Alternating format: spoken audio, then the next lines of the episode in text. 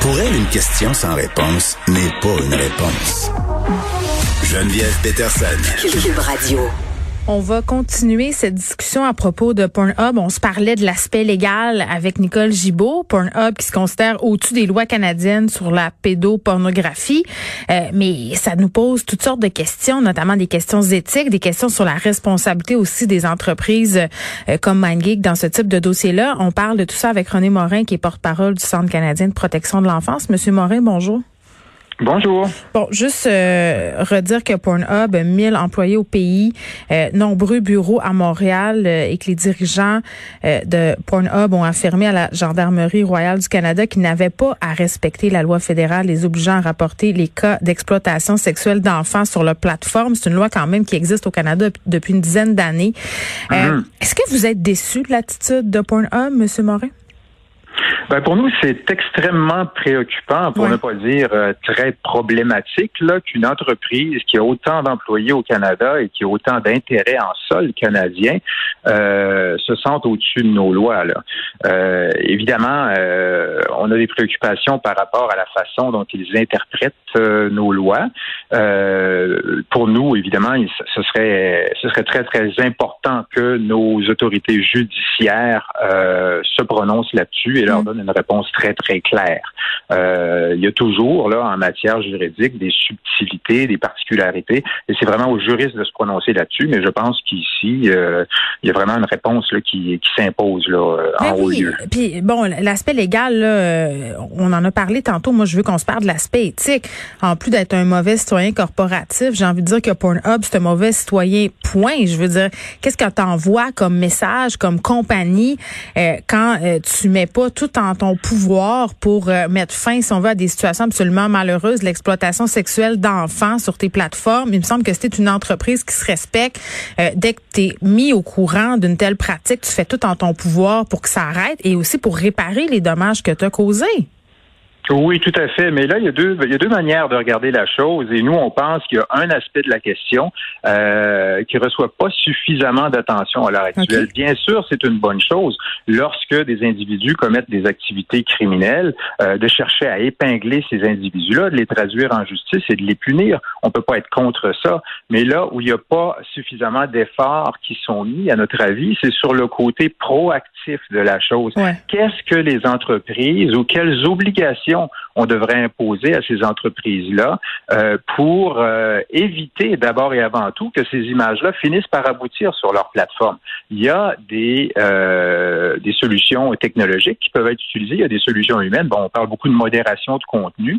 on a vu par exemple dans la série du, New York Times hein, qui a été consacrée à, à, Pornhub, tout est parti de là dans ce dossier-là, qu'une entreprise comme celle-là, avec autant de, de, de, de, de contenu, si peu de modérateurs dans son équipe, c'est extrêmement préoccupant. Ça, c'est un aspect de la question. Oui, Monsieur Morin, euh, j'ai envie de vous dire aussi, euh, pardonnez-moi de vous interrompre, que on est capable, à l'aide des algorithmes, de cibler des choses très, très précises. Par exemple, j'ai regardé à telle heure telle paire de souliers de telle couleur, il me poussait du contenu. Je pense qu'on est capable de créer des algorithmes qui nous permettraient d'épingler euh, et de et d'enlever ce type de contenu des plateformes, que ce soit Pornhub ou des médias sociaux, même sur Instagram, on fait face à la même problématique en ce moment, des contenus qui mettent en scène des enfants euh, qui circulent dans les stories. Mhm. En fait, on n'a rien à créer ici parce que ces technologies-là existent déjà. Euh, elles sont euh, relativement peu coûteuses euh, à utiliser et, et, pas mal accessibles, tout compte fait. Euh, D'ailleurs, nous, au Centre canadien de protection de l'enfance, on met des technologies de ce type-là à la disposition des opérateurs qui souhaiteraient justement agir en amont pour éviter le plus possible que des images euh, illégales, des images connues des services policiers, là, mm. se retrouvent sur leur serveur. On procède essentiellement par détection là euh, proactive d'empreintes numériques. Ça se fait très très bien, c'est très efficace.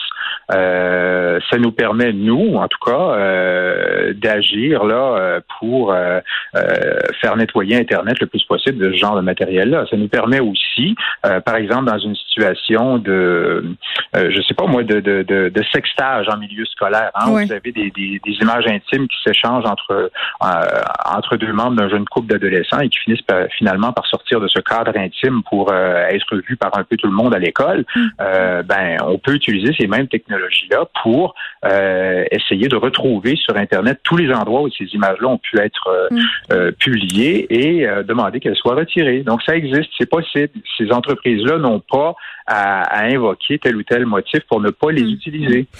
Monsieur Morin, c'est difficile de pas penser, de pas être défaitiste parce que bon, vous faisiez allusion à cette enquête du New York Times. Pornhub a retiré des millions de vidéos porno problématiques suite à cette enquête-là. Euh, pas nécessairement juste en lien avec la pédopornographie, mais tout de même.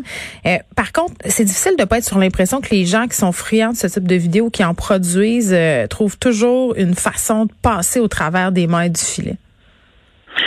Oui, oui, mais encore là, faut pas oublier que tout ce qu'on fait sur Internet finit par laisser des traces d'une manière ou d'une mm. autre. Euh, nous, les technologies dont je vous parlais tout à l'heure, hein, on a, on a euh, développé à Winnipeg, au Centre canadien de protection de l'enfance, une technologie qui s'appelle Projet Arachnid, euh, qui peut euh, explorer non seulement le web visible, mais aussi le web clandestin, hein, ce qu'on appelle le dark web. On est capable d'aller jusque-là pour euh, débusquer du matériel, des images d'abus pédosexuels d'enfants. Oui, il y aura toujours pour certaines personnes des moyens de contourner les règles de façon technologique ou autrement, mais tout ça n'est pas sans mm. risque. Et euh, non, je pense qu'on peut. Euh, il y a toujours moyen d'agir ici. Là. La ministre de la Sécurité publique, Geneviève Guilbeault, a annoncé hier qu'un comité a été formé pour contrer la pédopornographie.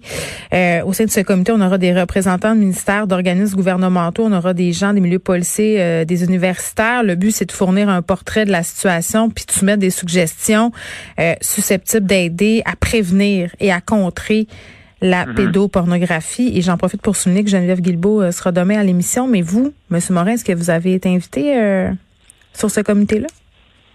Euh, pas encore. On est certainement tout à fait ouvert à offrir nos conseils, notre expertise, nos données, nos informations pour alimenter les travaux de ce comité-là, mais on n'a pas à ce jour reçu d'invitation encore. Mais c'est quand même particulier puisque vous êtes des spécialistes de la question.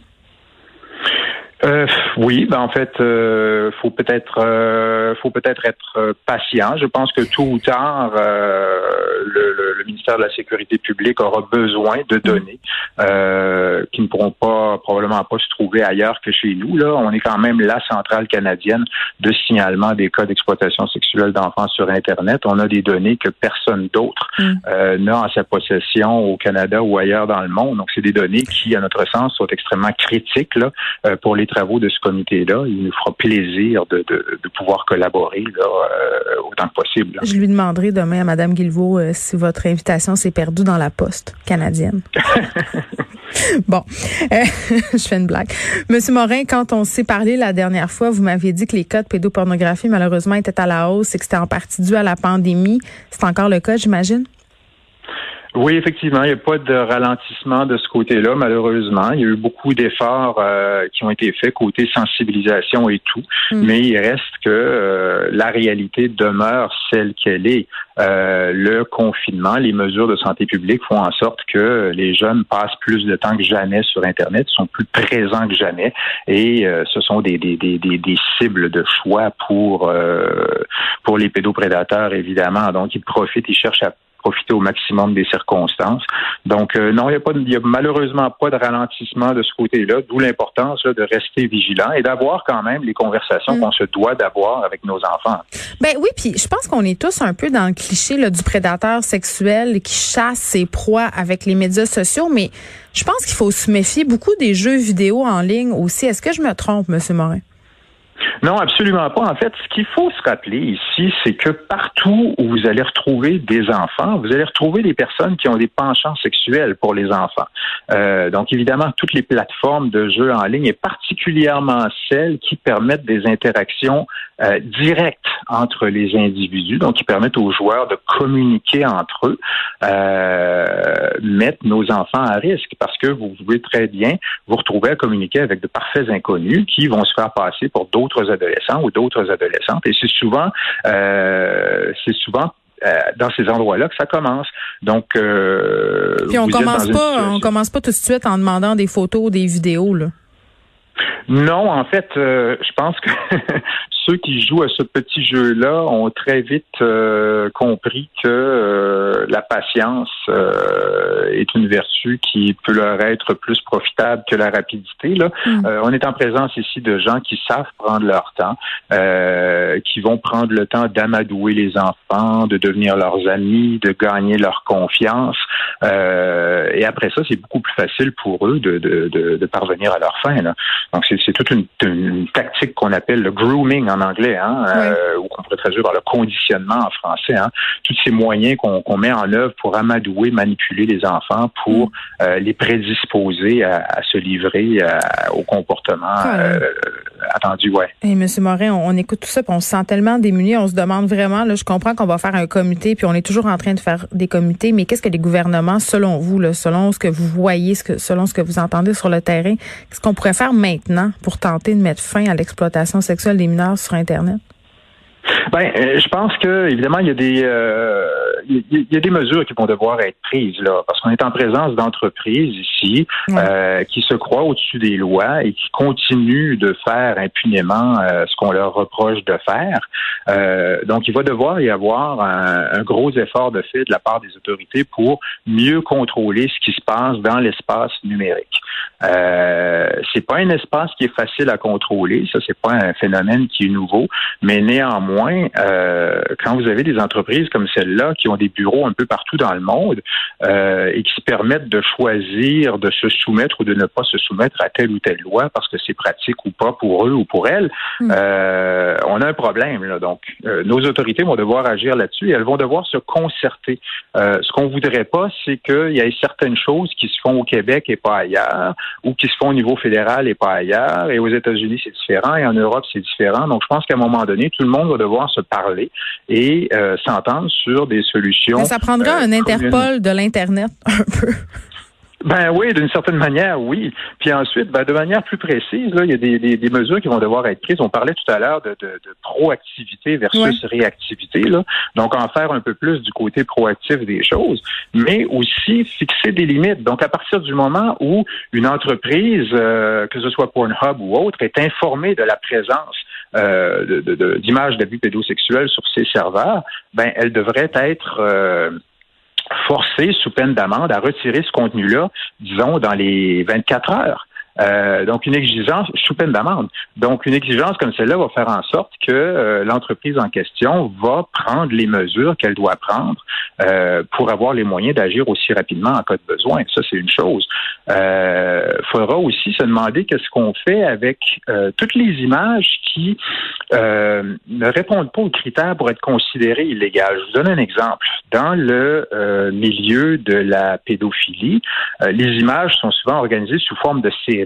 Dans ces séries-là, vous avez des tas d'images qui sont carrément de la pornographie juvénile, ça ne fait aucun doute.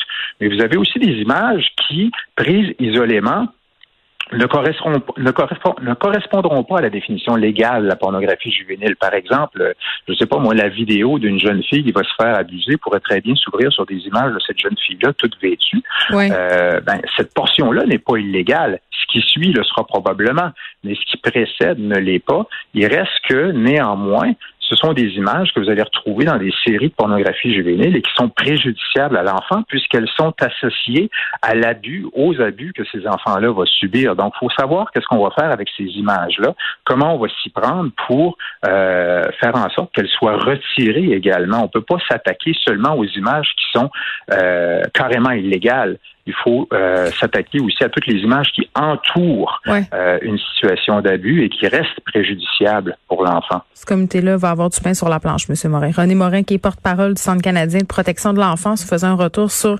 Pornhub qui se déresponsabilise par rapport à la diffusion d'images pédopornographiques.